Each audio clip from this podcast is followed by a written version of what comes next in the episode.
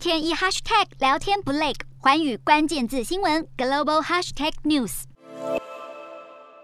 由于地缘政治紧张情势升高，投资人不安地等待美国联准会两天货币政策会议结果。美股今天震荡收低，美股四大指数全数收黑，道琼指数下跌六十六点七七点，收三万四千两百九十七点七三点；纳斯达克下挫三百一十五点八三点，收一万三千五百三十九点二九点；标普五百下跌五十三点六八点，收四千三百五十六点四五点；费半指数下挫一百二十九点一零点，收三千三百五十点八五点。欧洲股市方方面，由于企业陆续发布盈利报告，部分企业收入超过预期，提升了欧洲股市的上行动力。欧洲股市二十五号收高，从二十四号的大幅抛售中挽回了一些损失。欧洲三大股市全数上涨，英国股市上涨七十四点三一点，收七千三百七十一点四六点；德国股市上扬一百一十二点七四点，收一万五千一百二十三点八七点；法国股市上涨五十点一七点，收六千八百三十七点九六点。以上就是今天的欧美股动态。Hello，大家好。我是寰宇新闻记者孙艺玲。